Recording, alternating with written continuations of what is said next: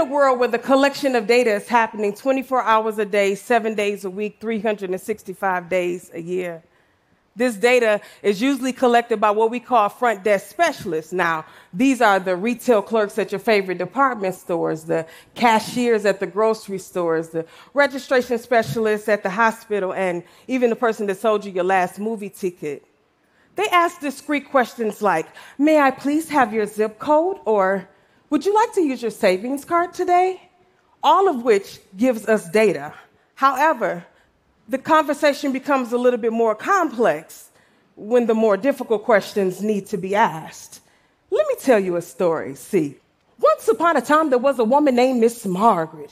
Now, Miss Margaret had been a front desk specialist for almost 20 years. And in all that time, she has never, and I do mean never, had to ask a patient their gender, race, or ethnicity. Because, see, now Miss Margaret has the ability to just look at you. Uh huh and she can tell if you are a boy or a girl, black or white, American or non American. And in her mind, those were the only categories. So imagine that grave day when her sassy supervisor invited her to this change everything meeting and told her that she would have to ask each and every last one of her patients to self identify. She gave her six genders, eight races, and over 100 ethnicities. Well, now Miss Margaret was appalled. I mean, how highly offended, so much so that she marched down to that human resource department to see if she was eligible for an early retirement. And she ended her rant by saying that her sassy supervisor invited her to this change everything meeting and didn't, didn't even, even bring, bring food, food, food.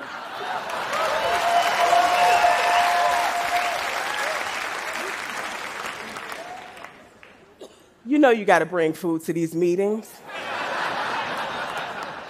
Anyway, now that was an example of a healthcare setting, but of course, all businesses collect some form of data. True story. I was going to wire some money, and the customer service representative asked me if I was born in the United States. Now, I hesitated to answer her question, and before she even realized why I hesitated, she began to throw the company she worked for under the bus. She said, Girl, I know it's stupid, but they making us ask this question. Because of the way she presented it to me, I was like, girl, why? Why they making you ask this question? Is they deporting people? But then I had to turn on the other side of me, the more professional speaker poet side of me, the one that understood that there were little Miss Margarets all over the place people who were good people, maybe even good employees, but lacked the ability to ask the questions properly. And unfortunately, that made her look bad. But the worst, that made the business look even worse than how she was looking. Because she had no idea who I was. I mean, I literally could have been a woman who was scheduled to do a TED talk, and we used her as an example. Imagine that.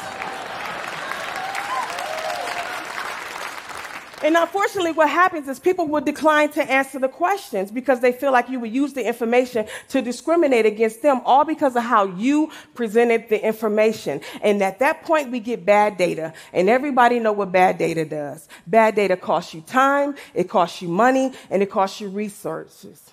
Unfortunately, when you have bad data, it also costs you a lot more because we have health disparities and we have social determinants of health, and we have the infant mortality, all of which depends on the data that we collect. And if we have bad data, then we have those issues still, and we have underprivileged populations that remain unfortunate and underprivileged because the data that we're using is either outdated or is not good at all, or we don't have anything at all. Now, wouldn't it be amazing if people like Miss Margaret and the customer service representative at the wiring place were graced to collect data with compassionate care. Can I explain to you what I mean by grace? I wrote an acrostic poem G, getting the front desk specialists involved and letting them know the R, relevance of their role as they become A, accountable for the accuracy of data while implementing C, compassionate care within all encounters by becoming E, equipped with the education needed to inform people of why, data collection is so important. Now, I'm an artist, And so what happens with me is that when I create something artistically, the trainer in me is awakened as well. So what I did was I began to develop that acrostic poem into a full training entitled I'm Graced.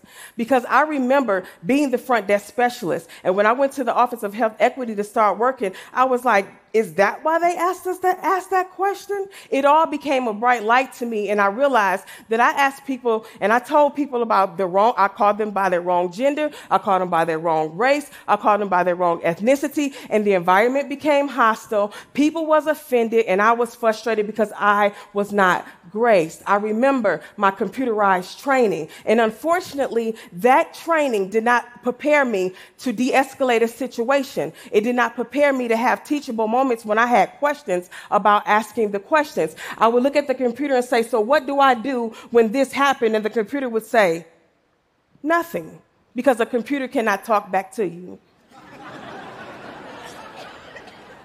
So that's the importance of having someone there who is trained to teach you and tell you what you do in situations like that.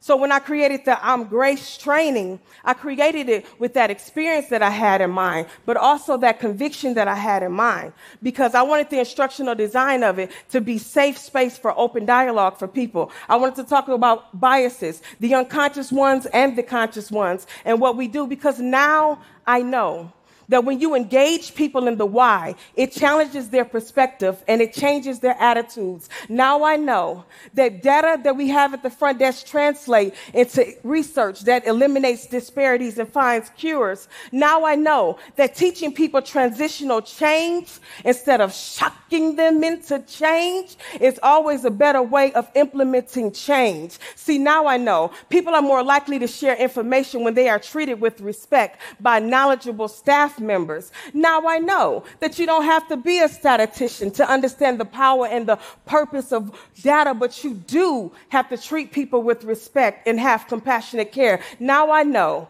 that when you've been graced, it is your responsibility to empower somebody else. But most importantly, now I know that when teaching human beings, to communicate with other human beings. It should be delivered by a human being.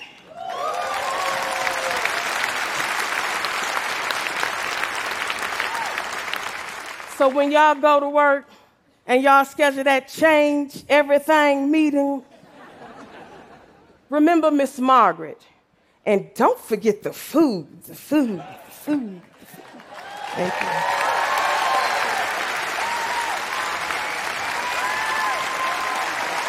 Thank you.